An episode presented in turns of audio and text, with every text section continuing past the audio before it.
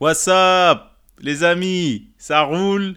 Et bienvenue au 50e épisode de Je suis pas un journaliste avec votre animateur préféré Bruno Lee.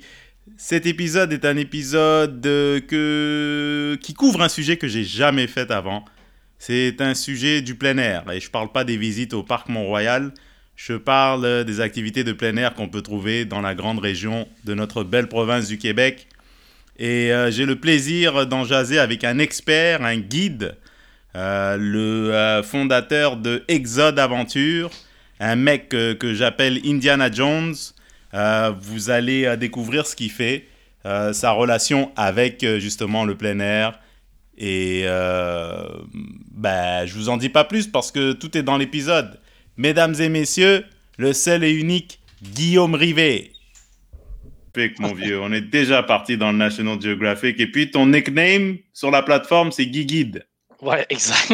Parce que tu es un guide pour de vrai. Ouais, exact. Mais mes amis, c'est des amis qui ont, qui ont, qui ont trouvé ça. En fait, ils m'appelaient Guigui. Puis là, quand j'ai commencé à lancer ma carrière de guide d'aventure, ben, mhm. S'est imposé par lui-même. Fait que maintenant, maintenant, je l'assume pleinement. Mais mon vieux, toi, t'es es vraiment, je te l'ai dit, parce qu'on était, euh, Guillaume et moi, on se connaît à travers notre euh, une activité que j'ai fait euh, dans le que j'ai fait que j'ai fait dans le cadre d'une d'un spectacle au festival Humour émergent à Rouen-Oranda, qui est en Abitibi pour les nouveaux arrivants. en Abitibi, c'est super loin. ça, ça a à peu près quatre semaines de voiture.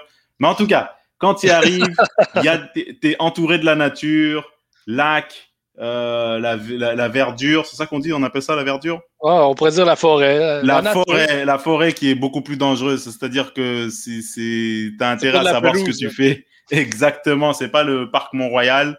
Donc c'est vraiment la vraie de vraie nature, euh, comme tu vois dans les docus euh, euh Planète sur Netflix. Peut-être que j'exagère un peu, mais en tout cas, ça, ça a de quoi sortir de ta zone de confort. Donc on s'est rencontrés là, Guillaume, et tu es un guide. c'est la première fois que j'ai eu affaire à un guide, un expert en, en activité de plein air. Et moi, j'ai été captivé par ta passion, vraiment ton professionnalisme. Mais t'as pas fait ça à la militaire. Tu as fait ça genre, euh, voici, je suis Guillaume, j'aime ça pour de vrai. Je suis pas euh, un gars qui, euh, qui veut faire le leader. je suis vraiment bien dans ma peau. Donc, explique-moi d'où ça vient cette passion.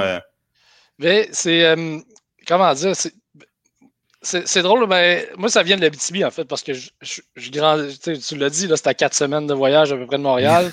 Euh, des fois un peu moins, des fois un peu plus, dépendamment de la vitesse à laquelle on roule. Mais euh, j'ai grandi sur une terre. mes parents avaient 100 hectares de terre. fait que c'est 400 acres. Je ne sais pas en kilomètres carrés combien ça fait, mais c'est immense. Euh, pour te mhm. donner une idée, on a à peu près 15 km de pistes de ski de fond chez nous, privées, sur le terrain de mes parents, en forêt. Fait que j'ai grandi dans ce contexte-là. On avait comme une petite ferme familiale, puis j'allais dans le bois. Euh, quand j'étais plus petit, je pêchais, je trappais, je chassais. Euh, on dirait que ce contact-là, pour moi, est naturel. J'ai grandi dans ce milieu-là. Puis ce qui est arrivé finalement, c'est que j'ai des bons amis qui ont été étudiés. Il y a un bac en plein air et tourisme d'aventure à Chicoutimi. Euh, c'est des études universitaires. Puis j'ai un, ami qui a été étudié là-dedans. Il est revenu, il m'a partagé un peu de connaissances. J'en avais déjà beaucoup sur la nature. Puis j'ai fait comme ah, c'est vraiment ça que j'aime faire dans la vie. Puis là, après, j'ai pris une autre tangente complètement. J'ai étudié en politique, puis j'ai fait une maîtrise en gestion de l'environnement. Puis je suis revenu en Abitibi parce que le contact avec la nature me manquait ici. Ben, tu l'as vécu un peu, Bruno. Euh, je peux t'appeler Bruno, hein? Euh, ouais, bien sûr, je suis pas un ambassadeur, mon vieux. c'est ça. Monsieur Bruno, euh, ben, ah, tu, tu, vois, tu vois mon personnel derrière, ben non, c'est une carte de chez Ikea. c'est la carte du monde, c'est ça. Ouais, en tout cas, euh, ben, tu l'as vécu, on a fait quoi? Cinq minutes de voiture en dehors de Rouen, puis on était dans le bois. Là, mm-hmm. Ici, c'est des terres de la couronne, c'est des terres publiques. Fait quand j'ai étudié, j'ai étudié à Sherbrooke. Puis pour moi, Sherbrooke, c'était pas assez dans le bois. Puis quand je, suis revenu, j'ai travaillé comme journaliste. Puis à un moment donné, je me suis dit non, ma passion, c'est d'aller en nature, c'est d'apporter du monde en nature, c'est de faire découvrir ces coins de paradis-là euh, que les gens ne voient pas. Ce n'est pas, une, pas une nature, c'est pas le parc du Mont-Tremblant, c'est pas une nature qui est. ou même le, parc du Mont-Royal. C'est relativement inaccessible. je me suis dit, il faut que je partage cette passion-là. Il faut que je partage le territoire parce que c'est beau. Puis le contact avec la nature est tellement simple, ça nous rappelle comme. ça nous ramène à l'essentiel. Fait je dirais, euh, pour répondre largement à ta question, c'est le but, euh, ça, m'appelle, ça m'inspire énormément.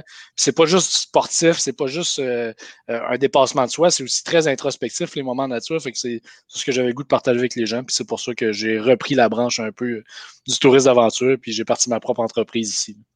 Mais en fait, si je comprends bien, tu as eu une petite parenthèse entre le métier que tu fais actuellement et ta sortie de ou t'as rentré à l'université, mettons, tu t'es, est-ce qu'il y a une partie de toi qui te disait, euh, bah, c'est pas possible euh, que le monde s'intéresse aux guides touristiques, euh, c'est pas possible, c'est pas viable, donc je vais aller en, journalisme, je vais aller dans un truc un peu plus conventionnel, mettons que les gens connaissent, ouais.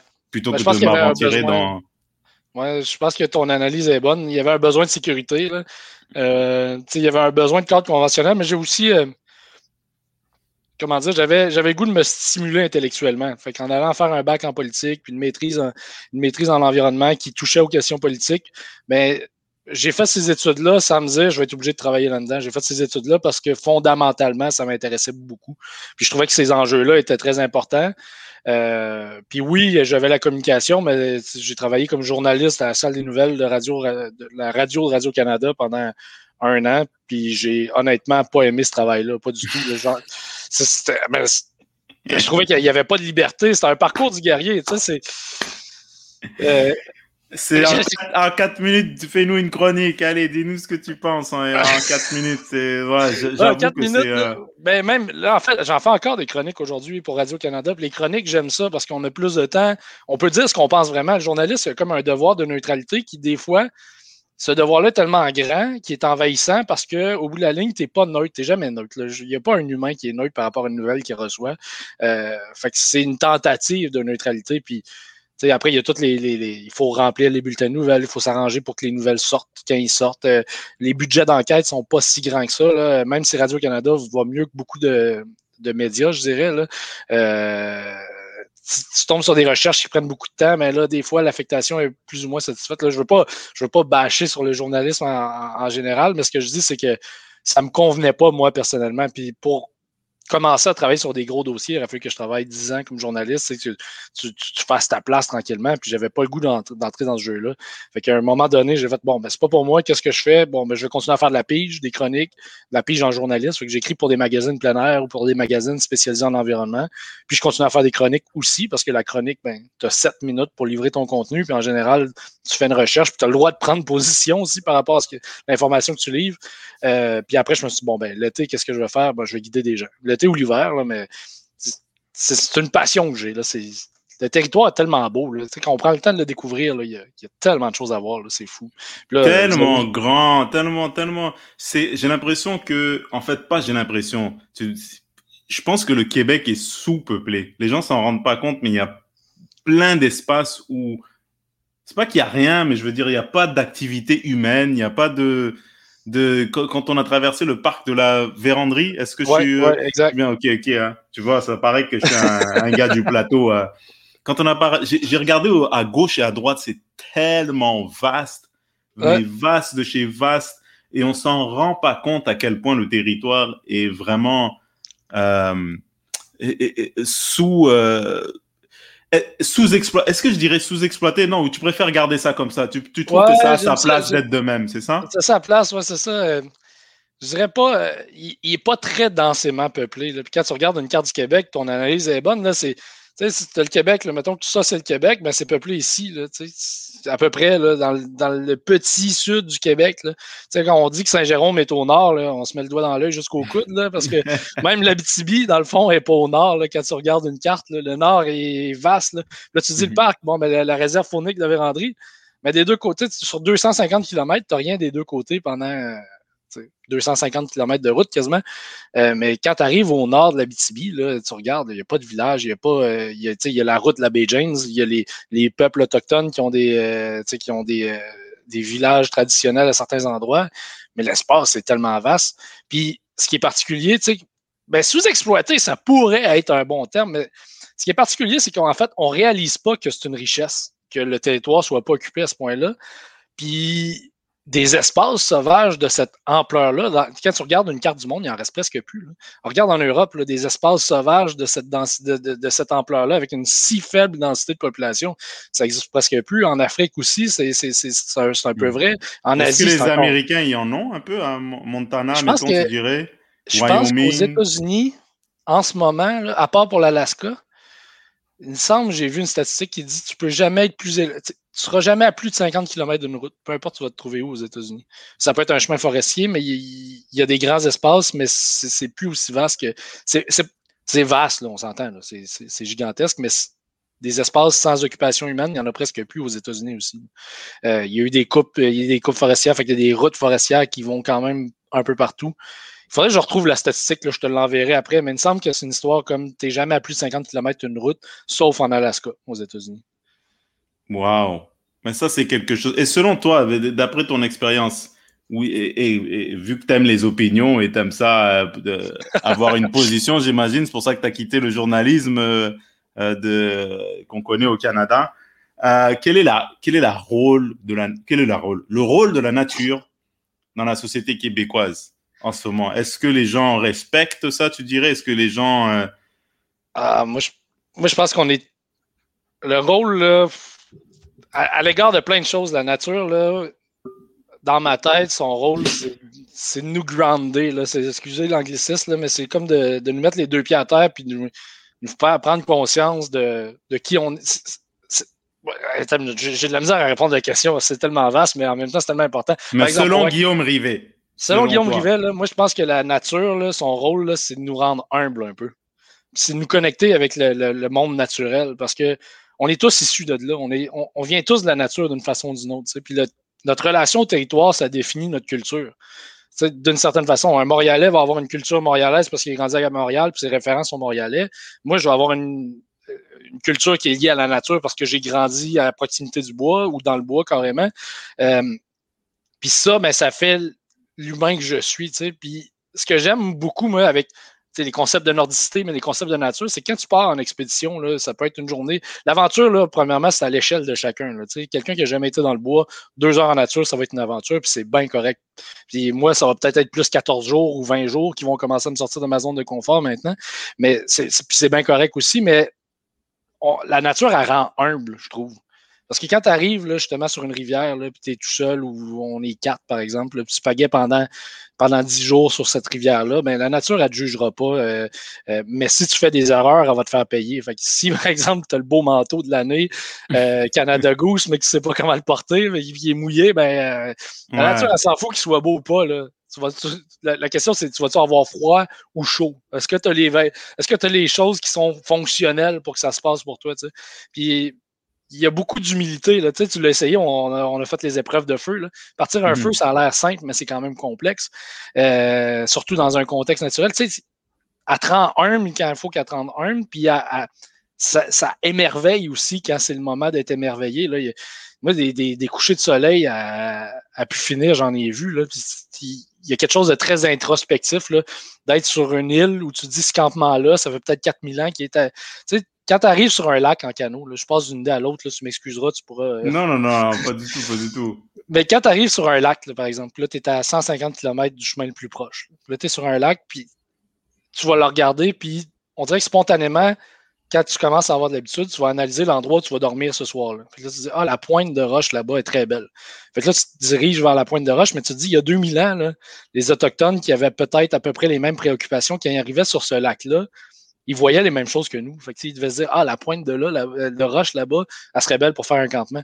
Puis comme de raison, mais là, tu arrives là, puis des fois, trouves, euh, ça m'est arrivé de trouver une pointe de flèche à un endroit qui devait avoir 1000 ans euh, et plus, une pointe de flèche euh, qui a été fabriquée par des Autochtones. Puis tu te dis, on a le même contact avec le territoire, on a la même relation, on analyse les mêmes choses. Puis là, après, quand tu es là, tu te fais un feu, tu viens de manger, tu regardes le coucher de soleil, tu te dis, c'est c'est la même chose qu'on a observé à travers les millénaires au même endroit.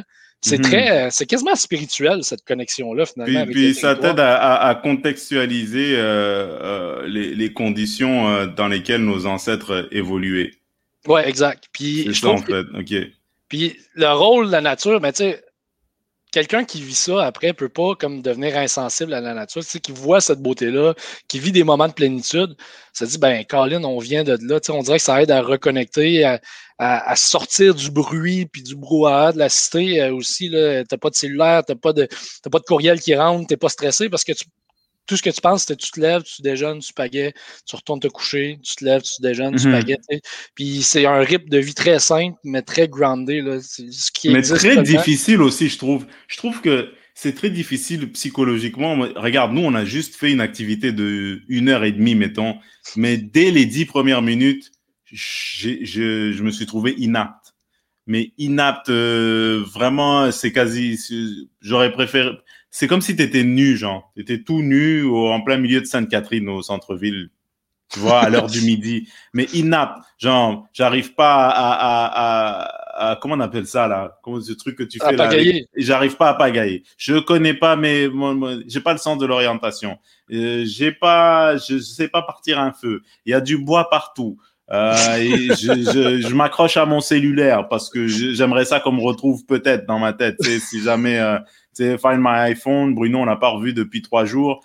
Tu sais, à quel point je me suis, me suis trouvé inapte et j'ai trouvé ça intéressant parce que on se rend pas compte qu'on est confortable, on se rend pas compte qu'on est, qu'on est dépendant de tout ce qui a été fabriqué euh, à travers notre industrialisation de la technologie.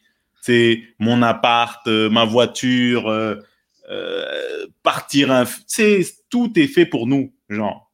Ouais. Euh, ça, ça rend inconfortable, très rapide. De l'eau chaude, tu penses même pas à l'eau courante, tu vois, les, les douches de 15 minutes, tu penses euh, même pas quand, quand tu es dans ce contexte-là. Donc j'imagine que ça fait ressortir les, insécurités des gens. plus tu restes là-dedans, plus ça fait ressortir les, les insécurités des gens. Je pense que il y a beaucoup, il y a beaucoup d'aventuriers qui le disent, mais le pire des aventures, en général, c'est les premiers jours. C'est le début. C'est comme les 10 premières minutes, les 15 premières minutes, ou la première journée, ou les 10 premières journées, parce que c'est là où là, tu es sorti carrément du bain. Là, on te prend ton environnement confortable que tu connais, parce que tu dis euh, se retrouver. Moi, j'ai plus le sens d'orientation dans, dans le bois qu'à Sainte-Catherine, par exemple. Là, puis pour moi, lire une carte topographique, c'est plus facile que de lire la carte du métro à Montréal. J'exagère, mais dans le sens que. ouais. dans le sens que moi, je, connais, je connais bien cet environnement-là, puis je passe beaucoup de temps là-dedans. Puis à Montréal, je suis pas tout à fait à l'aise parce que la vie urbaine de ce genre-là, j'ai pas été expo ben, je peux pas dire, je suis pas un gars de bois à ce point-là, mais je veux dire, moi, après, après une semaine à Montréal, je suis comme, OK, il faut que je retourne dans le bois. Ouais, je comprends, ben oui, je comprends. Ben, c'est parce que c'est mes référents. Ça doit être l'inverse aussi pour les Montréalais, tu sais. Ouais, c'est ça. Mais là, ce qui arrive, c'est qu'il y a moyen quand même. Tu sais, là, on a fait une courte activité, mais si tu étais parti en disant, OK, on fait quatre jours, par exemple, quatre jours de canot, puis que, tu sais, là, normalement, j'aurais pris plus le temps. on s'est rencontrés le matin même de l'activité. Puis là, c'est comme Salut, euh, je m'appelle Guillaume, euh, voici ton canot, euh, bonne chance, on se retrouve de l'autre côté du lac. le but un peu, c'était de vous déstabiliser aussi, là, de, de, vous faire vivre une vraie aventure habitibienne, mais dans un contexte guidé, ben, il y a moyen d'y aller plus progressivement. Là, je t'aurais envoyé une liste d'équipements, je t'aurais préparé mentalement, tu serais arrivé le matin même. Puis là, on aurait eu un petit cours de canot là, qui aurait duré quelques heures. Puis après, on aurait commencé à descendre une rivière. Puis là, peut-être tu aurais trouvé ça difficile, mais je pense qu'après après la première, le premier deux, trois heures, tu aurais fait comme OK, c'est ce qui se passe, je ressors d'ici dans quatre jours, c'est correct. Il y, a comme un niveau de déconnexion. C'est progressif. C'est sûr que si je te jette euh, comme à la Bear Grylls d'un hélicoptère avec un parachute, je te dis euh, t'es tout nu, mhm. il faut que tu reviennes dans 10 jours en ayant pris du poids. Là. ouais. ça, ce serait fou, là. Ce serait fou. Je vois parfois passer ces épisodes-là, je me dis ouf, c'est pas beau à voir au début. Mais je me dis, est-ce que tu as rencontré des gens qui ont été changés par une expérience euh, avec la nature comme ça qui ont été changés. Il y avait une autre vie totalement, puis ils ont décidé, bah, je vais déménager dans un, dans un lieu où il y a plus de, justement, de ça. Où la vie dirais, ben, oui, ben, tu sais, là, c'est un changement drastique, tu décris, mais c'est drôle parce que la première expédition que j'ai faite, OK, j'ai un de mes bons amis à moi que, à l'époque, je, je, connaissais pas. C'est quand je partais mon entreprise, j'ai décidé de faire une expédition test, OK. Puis là, j'étais à Montréal, justement, parce que c'était la fête de 30 ans d'un de mes très bons amis. Puis lui, il avait un ami que je connaissais pas, puis il me l'a présenté dans le bar le soir, puis il a fait comme Ah, Nick, euh, c'est Guillaume, Guillaume, c'est Nick. Euh, vous êtes deux gars qui devriez bien vous entendre parce qu'on a cet ami-là en commun. Nick, je le connais pas, puis là, j'y montre des photos de poissons que j'ai pêchés euh, la semaine avant, là, des gros brochets, des gros dorés. Puis j'ai dit, ah, ça, c'est en Abitibi, c'est comme ça que ça se passe. Puis il est comme, ah, je veux vraiment vivre ça. Puis j'ai dit, ah, mais, ça donne bien. Là, ça fait deux minutes qu'on se parle. J'ai dit, ça donne bien. Moi, je fais mon expédition test pour lancer mon entreprise dans une semaine. Tu veux-tu venir? Puis il fait comme, oui, tu sais, mais on est chaud un peu dans le bar. On se dit, bon, ben, moi, je me dis. Euh, il y a tellement de projets qui ne sont jamais aboutis après une brosse, là, crois-moi. Ouais, c'est ça. là, lui, il prend mon numéro de téléphone, tu sais, puis, euh, comme je dis, on se connaît pas. Puis le lendemain, il me rappelle, puis il me dit comme je suis vraiment sérieux, je veux vraiment venir. J'ai acheté mon billet mon billet d'autobus, tout, là, je vais être à Rouen, telle date. Là, j'étais comme Ah, OK, il est vraiment motivé. Tu sais. Fait que là, il arrive là, j'ai fait faire ça. Puis je pense qu'il était dans un moment de sa vie où il avait besoin un peu de changement, puis euh, de décrocher. Là. Il, y a, il avait eu des grosses jobs dans le milieu de la technologie à Montréal. Euh, puis tu voyais que ça, le travaillait quand même de, de, trouver un changement. Puis finalement, on est arrivé en expédition. Puis là, dans cette expédition-là, il y avait une, dame que je connais bien qui est une femme d'affaires à Rouen-Noranda. Puis il y avait un autre, euh, un autre gars, en fait, qui gère des immeubles ici. Fait que là, on est là dans l'expédition. Ça fait quatre jours sur une expédition de sept. Puis après quatre jours, j'étais comme, Nick, t'as l'air bien. Si tu veux, tu peux déménager à, Rouen après. Tu sais. Puis il fait comme, ouais, ouais, ça m'intéresse. J'ai dit, Jocelyne, elle va te trouver une job là-bas. Là, Jocelyne, elle est comme, ouais, ouais, on va te trouver une job. Puis là, je dis, hey, Léon, lui, il va te trouver un appartement. Puis là, ouais, ouais, on va te trouver un appartement. Puis là, on rit. Un mois après, il habitait à Rouen. et, ça, c'est cool comme histoire. C'est vraiment cool. Puis ce qui est drôle, c'est que lui, après, quand j'ai parti mon entreprise, l'année d'après, il y a eu un groupe d'amis ben, de Montréal parce qu'il vient de là. Euh, puis là, il convainc ses amis, parce que ses amis euh, voyaient cette activité-là comme quelque chose d'ultra inaccessible, comme quelque chose d'extrême, en fait. Puis c'est souvent perçu comme ça. Mais comme je te dis, pour moi, c'est plus culturel, introspectif que seulement sportif. Puis ça, cet aspect-là est vraiment important pour moi. Euh, puis ça pour dire, il convainc ses amis de venir, puis là, c'est vraiment, moi, les forfaits sont tout inclus. Fait que les gens arrivent avec leurs vêtements, les tentes, les sleeping bags, les matelas de sol, la bouffe et, et tout et tout là, je veux pas, je dis pas ça pour faire de la pub, là, mais j'explique le contexte un peu. Mm-hmm. Fait que là, il convainc quatre de ses amis de venir avec lui en expédition avec moi l'année d'après. Puis là, on part. Puis il fait pas si beau, là, tu sais. Puis on va au bout d'un chemin forestier beaucoup plus loin que toi, euh, de l'endroit où je vous ai amené. On, fait, on, fait, mettons, 70 km de route. Puis à un moment donné, on prend un chemin de, gravier. Puis là, on fait comme 30 km sur le chemin de gravier. On arrive sur une petite rivière où il n'y a rien, il n'y a pas de chalet. Puis on met les canaux à l'eau là, puis les gars, ils me regardent, puis ils font comme Ah mon Dieu, on va arriver quelque part au bout de ça. J'étais comme Ouais, dans quatre jours, on sort à telle place en Ontario, tu sais. Puis là, ils sont comme Tu vois là déjà, là, ils sont oh, tu sais, ils ont les grands yeux. Là, on fait juste un peu de kilomètres. On s'installe un beau campement, une grosse bâche, ils montent leur tente. Puis là, je fais comme un, un repas. Là, c'est des grillades sur le feu de bois avec des légumes grillés, toute la patente. Tout le monde mange bien, on boit bien, on s'amuse bien. Puis là, quatre jours après, finalement, on sort, puis les autres sont était vraiment impressionné par le fait que finalement, il y avait moyen d'être confortable. ils ont bien mangé, ils ont bien dormi, ils ont, on a eu du fun, on a bu, ils ont pêché, ils ont tout, ils ont vécu des choses qu'ils ne vivent pas dans leur contexte. Puis ces gars-là, chaque année, normalement, ils se payent un gros trip. Ils vont, avant, ben là, avec la COVID, c'était moins possible, mais euh, ils allaient à Amsterdam, ils allaient à Paris, ils ont fait des voyages partout dans le monde. Puis là, je les ai repris parce que quand ils sortaient du bois, ils étaient pendant le FME, le Festival de musique émergente à Rouen. Fait qu'ils allaient voir des, des, shows de musique un peu partout dans la ville. Puis je les ai recroisés comme une journée après. Puis là, il y en a un qui m'a pris à part. Il m'a dit, comme de tous les voyages qu'on a fait avec la gang de gars, celui-là, c'est le plus significatif pour moi. Il dit, c'est comme. Il dit, j'ai même, il part, je pense qu'il partait à Paris deux semaines après, puis il dit J'ai même pas le goût d'aller à Paris, je prendrai une autre semaine d'expédition. Parce qu'il dit je suis un Québécois qui est né au Québec de parents d'origine francophone. Puis pour moi, je le connais pas, mon territoire. Puis là, je réalise à quel point il y a des choses qui sont impressionnantes à faire, puis qui sont, sont belles à, faire, puis qui, qui valent la peine d'être vécues. Je sais pas si tu comprends ce que je veux dire. Oui, bien sûr, ben oui. On, est surprise à quel point on connaît pas trop son pays. Hein. Ça, c'est pas juste pour les Québécois. Je peux demander même aux Français ou c'est parce que c'est la vie moderne, en fait, qui absorbe une grande partie de la population. Ça me fait penser, ça. Ça, j'ai une bonne anecdote pour les Français d'ailleurs. J'étais à Paris pendant un mois, pendant mes études, euh, pendant la maîtrise. Tu te dis, ben, les Français connaissent pas leur pays, mais. Puis là, j'étais à Paris, puis moi, j'avais en tête que la, la Bastille à Paris, ça existait encore. Moi aussi, j'étais à ah Paris, puis j'ai demandé. mais moi je, moi, je suis en plus, je suis né en France, j'ai vécu en France, mais j'ai oublié ça parce que ça fait tellement longtemps que je suis au Québec. À un moment donné, j'étais à Paris il y a deux ans, là, avant la Covid, j'étais sur une terrasse, puis je cherche, je cherche sur mon téléphone, je fais comme la Bastille, la Bastille.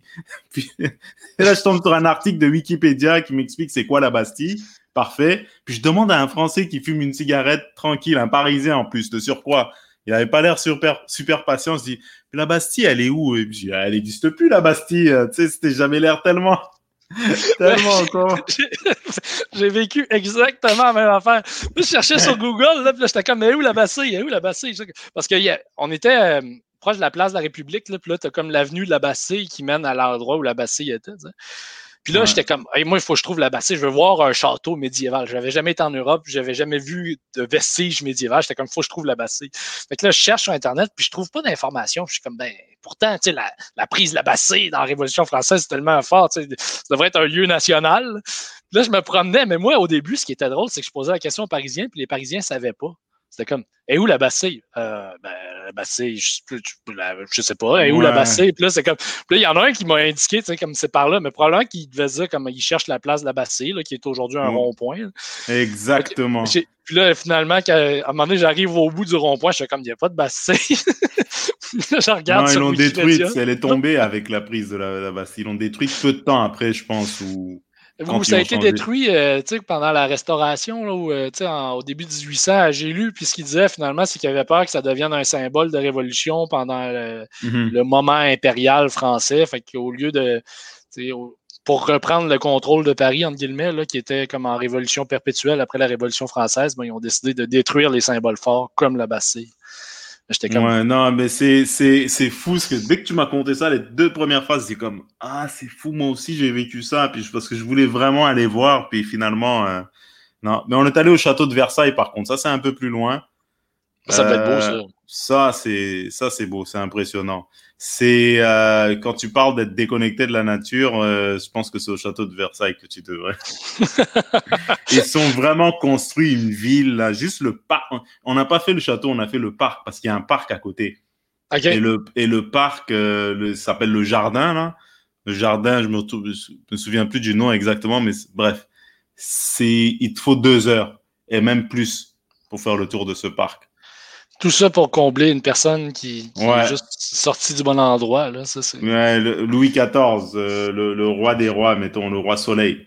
Ouais, c'est ça. Mais c'est particulier, ça. Hein? Puis, euh, ce qui est drôle, par exemple, moi, j'apprécie la nature ici, mais les traces du passé, mettons, euh, je dirais pré-colonial ou même post-colonial, sont, tu sais, l'Abitibi, mais mes grands-parents étaient les premiers colons de leur village. Ils ont défriché leur terre. Tu, tu, dis des premiers colons, il n'y en a plus beaucoup aujourd'hui, mettons. Là, euh, puis, puis là, quand je suis arrivé en Europe, moi, j'étais comme.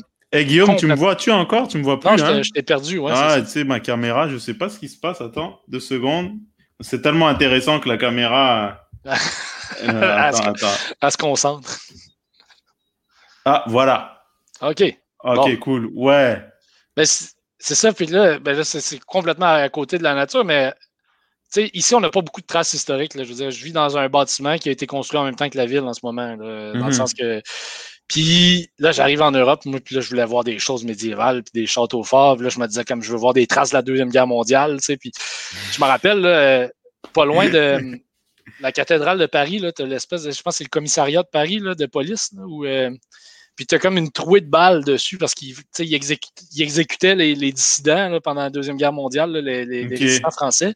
Puis tu as une coupe de place, tu as la plaque commémorative, puis là, tu as, les impacts de balles sur le mur de briques en arrière. Puis je me dis comme, ah, c'est complètement fou. Moi, ça me subjuguait. Pour les gens, c'était normal là-bas.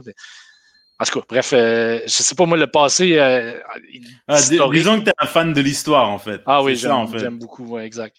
Ah, et, et, et à travers tes activités, euh, est-ce qu'il y a un autre euh, désir que tu as à travers ton entreprise? Est-ce que tu veux juste le faire au Québec ou, un, ou tu te dirais, bah, j'irai.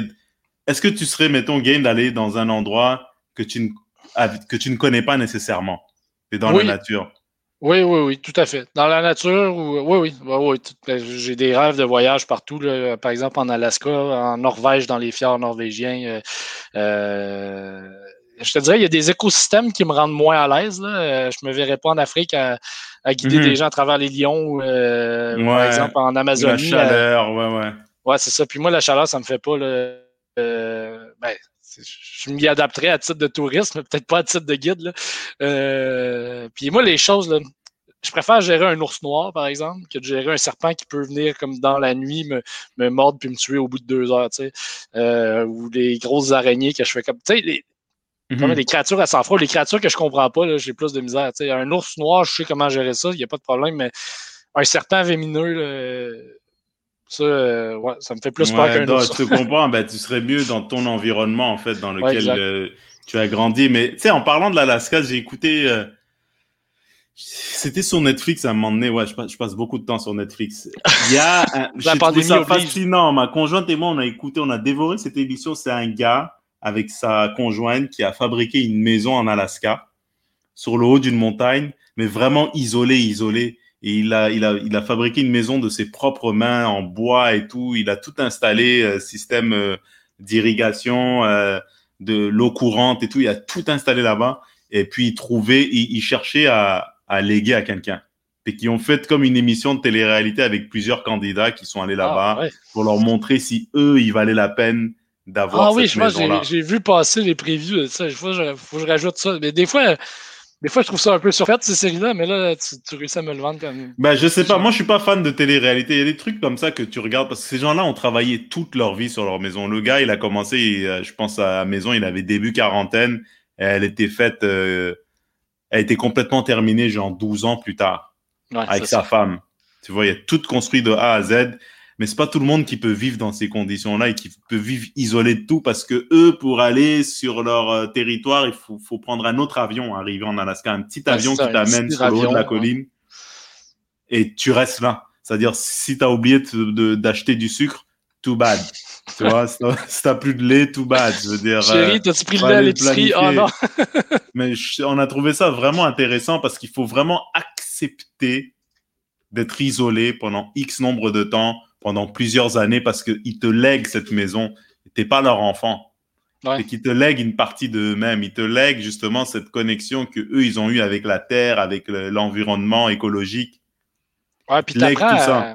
Ben, ce qui est drôle, c'est que justement, en nature, c'est la nature. Tu sais, quand tu es en plein air ou mettons dans cette situation-là, c'est la nature qui t'impose son rythme. Tu sais, euh, c'est pas tu vas dehors quand tu as le goût d'aller dehors ou quand tu as le temps d'aller dehors. S'il pleut, là, puis tu passes ta vie dans le bois, ouais, tu attends une journée dans ta tente ou dans ta maison. Là, puis la journée où il fera beau, mais ben là, tu iras cueillir tes bleuets. Tandis que nous, on est dans un autre trip où euh, j'ai du temps maintenant, c'est maintenant qu'il faut que ça se passe. Puis euh, si le poisson ne mord pas aujourd'hui, le poisson ne mord pas aujourd'hui. Je sais pas si tu comprends ce que je veux dire. C'est la ouais, ça te rend moins égoïste. Ça te rend moins égoïste. Oui, exact. C'est ça. Puis nous, nous c'est comme, bon, ben, euh, ma semaine de vacances, c'est le 14 juillet. Je l'ai pris en janvier. Puis c'est le 14 juillet que je vais aller en vacances pour une semaine, qu'il fasse beau ou pas beau. Mais normalement, ça devrait être un peu imposé par le rythme naturel, ces choses-là. Fait que ça aussi, c'est, on est déconnecté un peu de ça quand tu y penses. Mais euh, en Alaska, là, puis j'ai été au Yukon aussi. J'ai vécu quatre mois dans ma tente au Yukon à un moment de ma vie. Euh, dans ta tente au Yukon? Ouais, ouais. Pendant quatre mois? Ouais, ouais, ouais. Ça, par exemple, après quatre mois, je te dis, euh, ta douche chaude, quand tu reviens, tu fais comme Ah ouais, ça, ça c'est une quatre commodité. Mois? Mais c'est quoi une, c'est quoi une journée euh, typique quand tu es, quand es au Yukon? J'imagine que tu n'étais pas au milieu du centre-ville. T'étais quand même dans non, mais là, en fait, au début, en fait, ce qui est arrivé, c'est que j'allais cueillir des morilles là, dans l'ouest. Fait que c'est une sorte de champignon euh, que les restaurants français utilisent beaucoup. Finalement, on était parti comme. Euh, puis les morilles, c'était pas si bon, on faisait pas d'argent. C'était l'année où il y avait eu un gros volcan en Islande qui bloquait les vols pour l'Europe. Fait que le prix de la morille a chuté. Fait qu'on a fait que j'étais avec un de mes amis, puis on, on a fait comme correct. On a vu des photos du Yukon, puis on s'est dit on s'en va au Yukon. Fait qu'on est, on est parti en voiture, puis on est monté vers le nord. Puis là, on faisait des treks un peu partout qu'on pouvait. Euh, puis finalement, on est arrivé à une ville qui s'appelle Dawson City, qui est à 8 heures au nord de Whitehorse, qui est la capitale du Yukon. Fait que là, on est quasiment dans le cercle polaire. On est à une heure de voiture du cercle polaire. Ça te donne une idée à quel point c'est au nord. Puis là, il y a comme une vieille ville, puis j'ai travaillé comme doorman dans un casino. Mais je dormais dans ma tente à l'extérieur, dans, dans le bois. puis, euh, puis à chaque faut fois faire ce qu'il y a à faire, hein. Faut faire ce qu'il y a à faire. puis euh, Ouais, c'est ça. Puis finalement, à toutes les fois qu'on avait l'opportunité, on allait faire des treks puis on allait se promener dans le bois. Là. Mais euh, on dirait que les gens là-bas, c'est comme si. Ben, c'est pas vrai pour tout le monde, là, je veux pas généraliser, mais il y a beaucoup de gens que j'ai rencontrés qui étaient comme. Euh, qui s'inscrivaient en marge de la société. C'est comme s'ils avaient décidé de refuser ce que la société leur offrait Puis là, ils partaient pour l'Alaska puis le Yukon, puis ils habitaient là. Puis il y a des fois, c'était des gens qui avaient des carrières, des salaires dans les six chiffres, là, ça allait super bien, ils travaillaient, travaillaient, travaillaient. Puis à un moment, ils tombent en crise existentielle, puis ils font comme non, c'est pas ce que je veux dans la vie.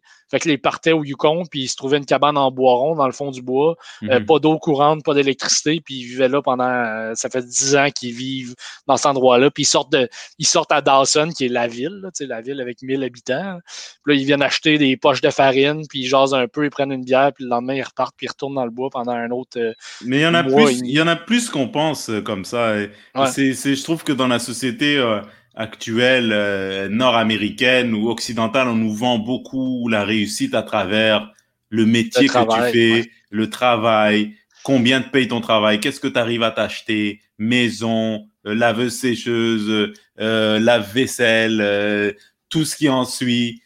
Mais tu as beaucoup de gens comme ça qui arrivent début quarantaine ou mi-trentaine qui font comme moi, c'est pas la vie que je veux mener jusqu'à ma jusqu'à ma mort. Euh, c'est, j'en ai appris sur moi-même. Je veux pas, je veux, je veux pas faire ce que je fais. Je préfère euh, vivre avec la moitié de l'argent, mais ailleurs. Vivre. en fait, ils ont choisi vraiment de, ils ont choisi de s'écouter en fait. Et ça, il y en a pas, il y a pas assez, il y a pas assez de gens qui, soit on veut pas s'écouter ou soit on, je sais pas.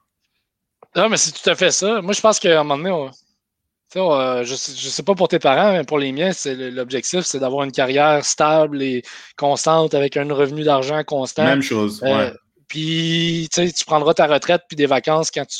Tu prendras des, vacances quand tu seras en retraite, mais c'est pas une recette pour. Je ne sais pas si ce qu'on décrit est une recette pour le bonheur plus que ce que nos parents ont vécu, mais clairement, je veux dire, mes parents sont heureux, là, ils ne regrettent pas leur vie, mais est-ce que c'est ça le, est-ce que c'est ça le bonheur, c'est de travailler pour avoir des possessions matérielles? Tu sais, t'en vois plein aussi des gens là, qui, travaillent fort, là, ils ont la grosse roulotte, ils ont le, surtout ici en Abitibi avec les salaires dans les mines, ils ont la grosse roulotte, ils ont le bateau, ils ont le quatre roues, ils ont tout ce qu'il faut, mais ils n'ont même pas le temps d'utiliser ces choses-là. Puis quand ils ont le temps, finalement, ben là, ils sont plus assez en forme pour utiliser le matériel qu'ils accumulent. puis ça devient comme vraiment paradoxal parce que c'est soit tu as l'argent, puis pas le temps, soit tu as le temps, puis pas l'argent. Mais un bout de la ligne, on n'a pas besoin de complexifier nos vies à ce point-là, j'ai l'impression. Euh. C'est vrai, moi, ça s'inscrit un peu en, en, faux. Là, il faut, faut, vivre quand on peut. Mm-hmm. Je pense qu'en fait, nos parents ont vécu comme. Je ne veux pas dire euh, ça, va être gros, mais l'échec du capitalisme, un peu. Le, le capitalisme, c'est la consommation. on essaie de nous vendre que la consommation va nous rendre heureux. Mm-hmm. Puis finalement, quand on le laisse, on réalise que c'est pas ça qui nous rend heureux, ça nous rend heureux pendant un très court laps de temps. Fait qu'après, bon, ben. C'est moi, ça, de mes. Ça fournit du plaisir, pas du bonheur. Ça fournit le plaisir, c'est temporaire. Le bonheur, après, c'est. C'est plus à long terme, mais même là, le bonheur, il y a des hauts et des bas parce que moi, je crois pas qu'il y a une vie vraiment juste remplie de bonheur parce que ça va et ça vient, le bonheur. Il faut que tu aies une vie qui est remplie de sens à tes yeux, qui te donne un sens à ta vie.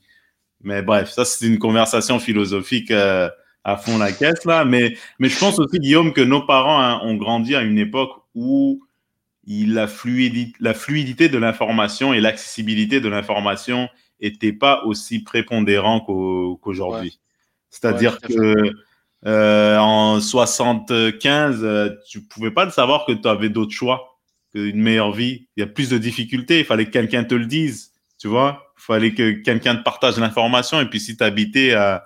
Tu sais, c'est pas comme maintenant où tu tapes sur Google, genre, euh, quel job je pourrais faire avec mon type de personnalité. Tu vois? Tu n'as pas ces outils-là. Tu vois, t'as pas euh, les réseaux sociaux. Il y a tellement de métiers qui sont inventés, qui ont été découverts grâce à la technologie que, nos parents n'avaient euh, pas. Puis je reviens à ça, mais mes grands-parents étaient les premiers colons de leur village. Là. Fait par exemple, mon père a vu mes grands-parents bûcher toute leur vie, ils ont eu 10 enfants, ils ont, ils ont, ils l'ont pas eu facile. L'électricité est arrivée dans leur village à un moment donné dans les années 60. Tu, sais, tu dis, mm-hmm. puis eux, ils étaient vraiment comme dans un mode de vie de subsistance. Puis mon père, lui, a grandi après. il est passé de ce mode-là à l'autre mode de vie qui est, arrivé ailleurs, mais qui était peut-être pas arrivé à l'endroit où lui a grandi.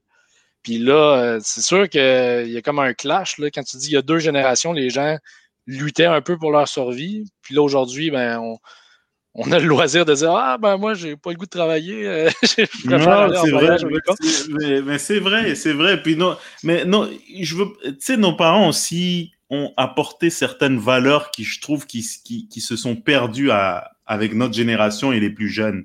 Je te donne un exemple.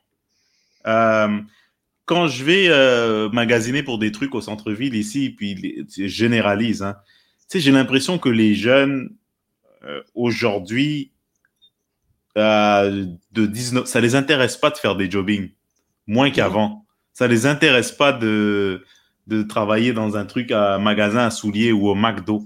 C'est ils veulent avoir accès à des ressources qui leur permettent de consommer le plus rapidement et le plus souvent possible, j'ai l'impression. Et je généralise. Parce que bah, ils suivent tout quelqu'un qui est influenceur, qui a 22 ans, et tu le vois là sur le haut d'une montagne avec un café, dire Living my best life, comment devenir millionnaire en 10 étapes. Tu vois, c'est le genre de trucs qui suivent tout le temps. Puis là, ça s'imprègne dans leur tête que ben, la vie, c'est ça. Tu vois? tu peux l'avoir facile. Tu peux être millionnaire facilement. Tu peux l'avoir facile. Or, euh, notre expérience nous, nous dit que tu n'es pas supposé avoir des sous à 19 ans, tu sais. À, moins d'être un joueur de hockey ou un vendeur de drogue, malheureusement, la norme, c'est que tu n'es pas supposé être millionnaire à 22 ans. Tu sais, je veux dire, la plupart des gens aisés qu'on connaît ont bâti une carrière à travers des, plusieurs décennies, puis à arriver à 50 ans, là, ils ont une position qui leur permet de consommer des choses et de pas être nécessairement heureux dans ça. Tu vois? Puis, ce qui juste, c'est ça. Ben, c'est un peu l'aspect pervers aussi des réseaux sociaux, je trouve, parce que des fois, ça montre un peu ce qu'on valorise. Qu'est-ce qu'on valorise? Le, le, gars qui s'entraîne au gym, puis qui est rendu euh, ultra cut, puis qui finalement il est suivi par euh, 250 000 personnes, puis il est payé pour euh, il est payé 800 pièces la photo pour mettre en, avant une marque euh, quelconque ou la même la même chose pour une pour une fille qui voyage. Puis justement, tu sais, là, l'image classique là, du petit expresso en haut de la montagne. Là. Il y a un compte Instagram que je trouve très bon, tu sais, parce que moi, je suis dans je suis dans ce domaine-là, tu sais. Ouais. Puis il y a un compte Instagram que je trouve très bon, c'est You Did Not Sleep There. Puis là, c'est quand ils, vont chercher des images de gens qui ont monté une tente juste pour prendre la photo parfaite, mais qui c'était comme d'un point de vue, ben, d'un point de vue strictement plein air, comme moi, ça fait aucun sens de monter une tente à cet endroit-là. C'est dangereux, c'est pas stable, le terrain n'est pas fait pour ça. Là, tu dis comme.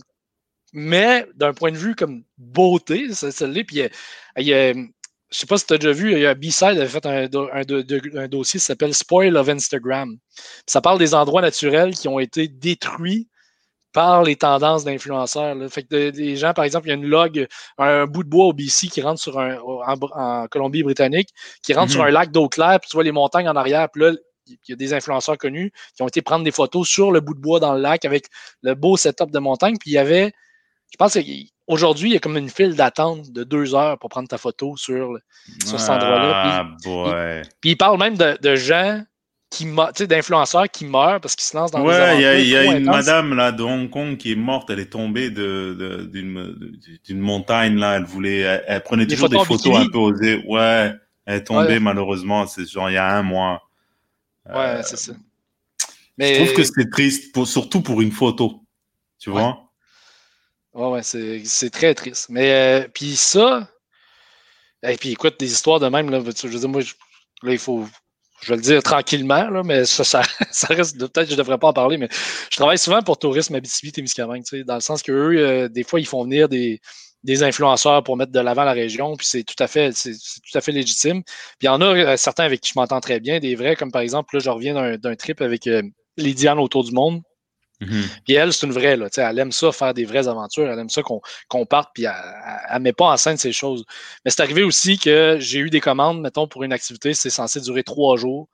Euh, puis là, finalement, les influenceurs m'écrivent, puis là, c'est ah, trois jours, c'est peut-être long, on prendrait peut-être juste euh, une nuit à la place. Puis là, finalement, j'arrive là le matin même, puis là, une nuit, c'est beaucoup. Euh, finalement, on devrait peut-être juste partir un après-midi de temps en canot. Puis là, ah, tu sais, euh, j'ai repensé à ça, puis j'aimerais, j'aimerais qu'il y ait un bateau qui suive avec nous. Là, finalement, ça finit cette aventure-là, qu'on a pris des canaux, puis on a pris un ponton, là, une espèce de plateforme avec un moteur. On a mis les canaux sur le ponton. On a fait deux heures pour se rendre jusqu'à l'endroit où c'est beau pour prendre des photos. On a mis les canaux à l'eau. Les influenceurs sont entrés dedans, se sont placés au bel endroit. Ils m'ont même prêté leur appareil photo. J'ai pris 15 photos. Ils sont revenus. Là, eux, c'est. Après, je parlais avec eux, puis c'était des influenceurs de l'Ontario, tu sais, c'était des anglophones. Puis ben, anglophones, francophones, il y en a des deux côtés, là, on s'entend. Puis je suis comme, c'est qui votre public cible? Ah, nous, on est des vrais aventuriers, puis on parle à des aventuriers. J'étais comme, vous n'êtes pas des vrais aventuriers. Là. Je leur ai pas dit ça de même parce qu'il fallait que je reste poli, mais puis là, après, j'ai été voir leur publication Instagram. Puis là, c'est comme notre première expédition en canot. C'était difficile, mais on y, on y est arrivé. C'était stagé. C'était pas, tout à, ben pas tout à fait représentatif. Mais non, ils, ont pagayé, euh, ils ont pagayé 10 minutes sur deux heures de bateau. Tu sais. Puis c'est moi qui prenais les photos. J'étais comme, c'était pas une expédition, mais, après, il y a tellement de bruit sur les réseaux sociaux par rapport à ça. Tu sais, c'est difficile de différencier l'authentique du non authentique. Fait la photo de quelqu'un sur un canot avec le matériel d'expédition, ben, elle peut venir, euh, ça fait peut-être 15 jours que cette personne-là est en expédition, ou ça fait peut-être 10 euh, minutes qu'ils ont juste fait le beau mm-hmm. stage. Mais si la personne a le même titre, puis ça ressemble à un minimum, pour quelqu'un qui ne connaît pas ça, euh, on voit pas la différence, on verra pas la différence. Est-ce qu'il y a beaucoup de jeunes?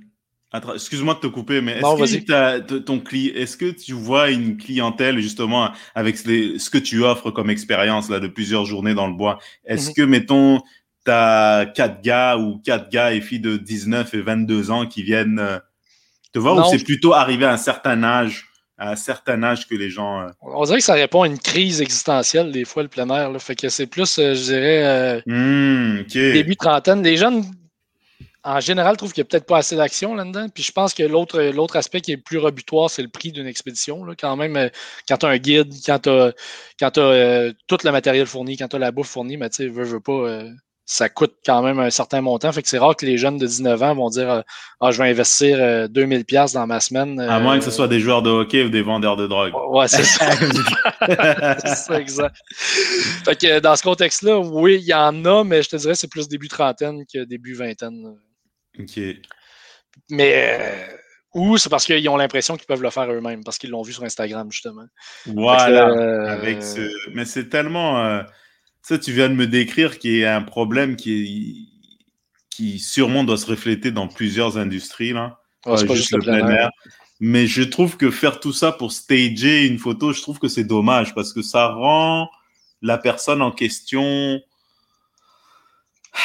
ça ne la laisse pas jouir du moment présent et de se laisser porter dans une aventure, dans l'incertitude, afin de se découvrir. C'est peut-être trop spirituel ce que je raconte, mais à un moment donné, je veux dire, tu as besoin de te laisser aller. Puis je trouve que c'est vraiment beaucoup axé sur le contrôle, c'est l'influence des événements qui vont te permettre de prendre la photo que tu veux, tu sais. Puis, ben c'est drôle parce que tu en parles, en plein air, il y a une mode qui s'appelle le bushcraft. Le bushcraft, c'est grosso modo, là, ça serait traduit, ça serait l'art de la forêt. Moi, je dirais l'art de vivre en nature. souvent, il y a des gens qui disent que le bushcraft, c'est de la survie, mais non, c'est pas de la survie. C'est comment se monter un abri, comment faire, comment cuisiner sur feu de bois, comment partir son feu. c'est correct, c'est comme un retour vers l'arrière, parce que dans le fond, euh, tous les voyageurs euh, ou les, ceux qui faisaient les, coureurs des bois faisaient tout ça, grosso modo, mm-hmm. du bushcraft, entre guillemets. Puis là, des fois, tu as des photos de ça. Là, puis là, tu le vois. Moi, moi, je le vois tout de suite quand c'est stagé. Là. Parce que, par exemple, la personne, ce qu'il trouve beau, c'est des, espèces de fanales, des, des lanternes là, qui fonctionnent au gaz avec la mèche. Là, là il mhm. s'éclaire avec ça plutôt qu'une lampe frontale qui est beaucoup plus efficace pour ça. Puis des mhm. fois, il y a certains influenceurs, ils en ont deux dans le bois. Tu sais ils, partent, ils en ont deux, mais tu es tout seul dans le bois. Pourquoi tu en aurais deux? Mais c'est plus beau pour la photo d'en avoir deux. c'est une grosse affaire, c'est lourd, ça prend trop de place dans un sac. Pourquoi tu en as deux? Mais non, les autres, il y en a deux. une C'est une autre réalité pour satisfaire d'autres intérêts. Puis c'est correct. Mais juste que chaque choix de vie a ses, a ses conséquences. Il y en a qui sont plus positifs que, que, que d'autres. Ben, je veux euh, dire, on s'entend, moi dans le fond, au bout de la ligne, ça n'a aucun impact dans ma vie. Ça n'a sûrement aucun impact par rapport aux gens qui regardent ça. Mais ou d'autres photos. Là, il y a une autre photo, là, c'est. sur Instagram, les gens s'imitent. Mm-hmm. Euh, puis il y a une autre photo, souvent qui est traditionnelle pour les gens qui partent en expé. C'est tu te couches à terre, puis tu as tout le matériel que tu apportes avec toi en expédition qui est comme autour étalé. Fait que c'est comme une photo vue de haut, la personne couchée à terre. Fait que là, tu as le sac de couchage, etc. Tout ce qui va rentrer dans le sac. Puis il y en a une que j'ai vue l'autre fois. Je pense que le gars avait quatre haches puis huit couteaux. C'est un viking. C'est un viking. un viking. C'est ça. il lance vers son ennemi sa première hache et il en prend une deuxième pour son troisième ennemi. ouais. C'est un, viking. Mais, mais, toi, en fait, ce que tu, ce que tu, ce que tu offres, c'est vraiment une expérience authentique à travers Exode et, et Aventure. Ouais, ouais. Le plus possible. C'est, c'est, je comprends qu'il y a, des, il y a des choses que tu peux pas contrôler parce que tu fais face à la nature, mais ça, c'est authentique parce que la nature, c'est imprévisible. mais si quelqu'un, mettons, euh, quelqu'un qui est intéressé par ça, un des auditeurs euh, ou auditrices qui est intéressé par ça, si tu avais à décrire ça, mettons, euh, genre du début jusqu'à la fin, mettons, en, en, simplifié, en langage simplifié, comment tu ferais ça? Ce que je dirais, moi, ce que j'offre, c'est, des forfaits tout inclus sur mesure pour des gens qui veulent aller dehors. Grosso modo. Puis là, là ben, en fait, ça, c'est plus mon produit. Mais ce que j'essaie de vendre, c'est des moments authentiques en nature. c'est des moments qui sont pas seulement sportifs, mais aussi des moments qui sont introspectifs. En fait, le but, c'est vraiment de décrocher. C'est d'arrêter de penser à son quotidien, d'arrêter de penser à son téléphone, d'arrêter de penser à, son travail. C'est juste pendant quatre jours, on va dans le bois puis on décroche. Fait que ça va être, tu sais, puis ça peut être relaxant, comme ça peut être challengeant. C'est pour ça que je dis que c'est sur mesure. Si quelqu'un me dit, ah, moi, j'ai le goût de partir dans le bois, j'ai le goût de me défoncer physiquement, qu'on fasse des grosses distances, qu'on fasse comme une vraie grande, ben, pas une vraie, une grosse expédition, ben, c'est possible. Puis si quelqu'un me dit, moi, j'ai juste le goût d'aller décrocher en nature, puis de relaxer, puis de chiller sur le bord du feu, ben, ça aussi, c'est possible. Fait que, euh, ou suis-moi avec un bateau. Euh, pour que je ouais, ou suis-moi. ça, c'est possible, mais d'habitude, je charge cher pour ça parce que j'ai pas le goût de faire ça. et, où est-ce que, est-ce que, est-ce que tu est-ce que c'est, tu fais ça juste en Abitibi ou il y a des je endroits? Fais ça, je fais ça partout un peu. Là. Ben, dans toute la région, là, puis tu l'as vu, la région est grande. Mm-hmm. Euh, sais, je fais ça aussi dans la réserve faunique de la Vérandrie. Euh, je peux m'approcher de Montréal pour les gens qui veulent. Mais éventuellement, on a parlé, on a glissé un mot, là, mais éventuellement, j'aimerais euh, offrir, ben encore, si quelqu'un m'appelle demain matin et me dit, moi, je vais aller faire une grande rivière dans le Grand Nord du Québec, euh, ben, puis qui, a les moyens de ses ambitions, ben, ça va me faire plaisir de le guider là-bas. c'est possible aussi. le Mont Everest, est-ce que tu offres le Mont Everest? L'escalade du mois, non? Ouais, ben écoute, euh, pour 250 000 on peut s'arranger, là. non, non, ça, c'est moins, c'est moins mon, euh, c'est moins ma tasse de thé, là. Je suis pas un alpiniste d'expérience, J'ai fait un peu de montagne, mais pas beaucoup. Mais, euh, ouais, en fait, j'aimerais ça, élargir les horizons, là, des treks au Yukon, des grosses montagnes au territoire du Nord-Ouest. Ben, pas des montagnes, je veux dire des grosses rivières. aller en Patagonie, si possible. peu importe où, là, ou du kayak de mer, ben, oui, oui, il y a moyen de, il y a moyen de moyenner, hein, comme on dit. Il y a moyen de moyenner, et puis, et puis moi, je trouve que tu es un guide super euh, euh, captivant. Je trouve que il y a un, c'est, s'il y a un professionnalisme qui est presque genre euh, euh, rassurant chez toi, tu sais. Fait que c'est pour ça que j'aime, si, si, si les gens qui écoutent peuvent s'intéresser à ce que tu offres, moi, c'est, je trouve que c'est winner, tu sais. Puis, ce qui est encore plus winner, c'est le fait que tu continues et que tu persévères là-dedans parce que honnêtement, je trouve que c'est utile, surtout en ce moment, surtout dans une période Covid où les gens ont commencé à réfléchir à leurs activités, leurs priorités, se donner un sens à la vie, qu'il n'y a pas que le, Netflix, hein Bruno, il n'y a pas que Netflix, il n'y a pas que rester chez vous devant la TV, sortir de sa zone de confort et quoi de plus, euh, quoi de plus gratifiant, authentique que de faire face à la nature, tu sais. Ouais, ouais, tout à fait. Puis euh, je, te l'ai déjà dit, là, mais moi je te le répète, si tu veux venir en vivre une, une vraie, là, à un moment donné, un 3-4 jours. C'est dans les projets, mon ami, mais plus pour, euh, je te dirais, 2022 au minimum ou 2023. parce que j'ai des, moi j'ai une, une, situation familiale un peu euh, compliquée là. J'ai des, des frères au Portugal, bref. Le, des histoires longues là. J'ai, il faudrait qu'il voit mes mon enfant un peu, mais parce que tu sais des voyages euh, tous les deux mois. Euh, je suis pas encore rendu Boucardiouf, mais bientôt. tu travailles là-dessus, par Boucardiouf, il travaille pas, mais tu sais, mais un voyage par année, déjà, on va se, on va se contenter ce, avec ça. Mais il y en a plus qui, plus, il y a plus de vacances qui viendront, et puis c'est sûr et certain que c'est dans mes priorités parce que j'ai vraiment adoré ça. J'allais dire, si vous revenez au Festival de l'humour émergent l'an prochain, émergent d'humour, en tout cas, le, ouais, e. Festival d'humour émergent, exactement. Ouais, ouais, c'est ça. Euh, peut-être qu'il y aurait moyen de vous faire venir d'avance, là, puis vous faire vivre un vrai trip. Ben, ça, c'est une bonne idée, mon vieux. Ça, c'est une bonne idée. Tu vois, ça, j'avais pas pensé à ça. Si on est réinvité au FHE, c'est quelque chose qui va me rester en tête. Je vais le noter d'ailleurs. Et puis, euh, il va falloir trouver du, euh, du stuff à mouche pour cinéma, là, parce qu'elle. Et une connexion Wi-Fi pour moi, mais bon, je pense pas que ça existe. Ou, Peut-être que Starlink. Un, téléphone, un téléphone satellite. Peut-être que Starlink va fonctionner à ce moment-là. Là. Ça, c'est. Espérons. Ben, Starlink. Ouais, mais tu sais, c'est le projet d'Elon Musk là, pour apporter euh, ah, oui, Internet oui, partout. Oui, oui, oui, ah oui, Starlink de Elon Musk. Ah ouais, lui, il doit être pas loin. Lui, il accomplit toujours ce qu'il dit qu'il va accomplir. Ouais, c'est ça. Mais là, c'est un peu épeurant. Moi, je veux pas que les gens aient du signal dans le bois. Là. Je veux qu'ils vivent la totale. Comment sortir d'ici? Le plus vite possible? je vais acheter un brouilleur d'ondes. exact. Et, où est-ce qu'on peut trouver euh, tes, euh, ta plateforme, Guillaume? Exode.ca. Euh, Exode.ca avec un S, Exode? Non, pas de S. Euh, puis, vous allez voir le site. Il n'y a pas comme je dis, il n'y a pas de forfait proposé. Il n'y a pas comme je veux faire cinq jours euh, sur, à tel endroit. C'est plus dans une formule sur mesure. Tu me dis, on est quatre, on veut descendre une rivière, on veut faire de l'eau vive, ou on veut apprendre à survivre dans le bois, ou on veut juste faire du canot pour relaxer, on veut faire une expédition où on pêche surtout. Toutes ces choses-là sont possibles. C'est dans un spectre des possibles. Le but, finalement, c'est que les gens m'écrivent, je les appelle, on, discute, de, on discute de ce qu'ils ont le goût de faire, puis après, ben, on s'arrange pour que ça se passe. Mais tu vas peut-être recevoir un appel de moi en 2022 euh, au mois de, juillet, mon vieux. Quand tu vas commencer à vendre de la drogue pour avoir de l'argent, là. Euh. Exactement, tu as tout compris. Hey Guillaume, merci de m'avoir accordé euh, presque une heure pour cet enregistrement. C'était vraiment euh, super, euh, comment dirais c'était intéressant. Déjà, j'ai appris beaucoup, puis j'ai développé une envie d'en apprendre plus euh, sur la nature, ah, sur ben, le plein air.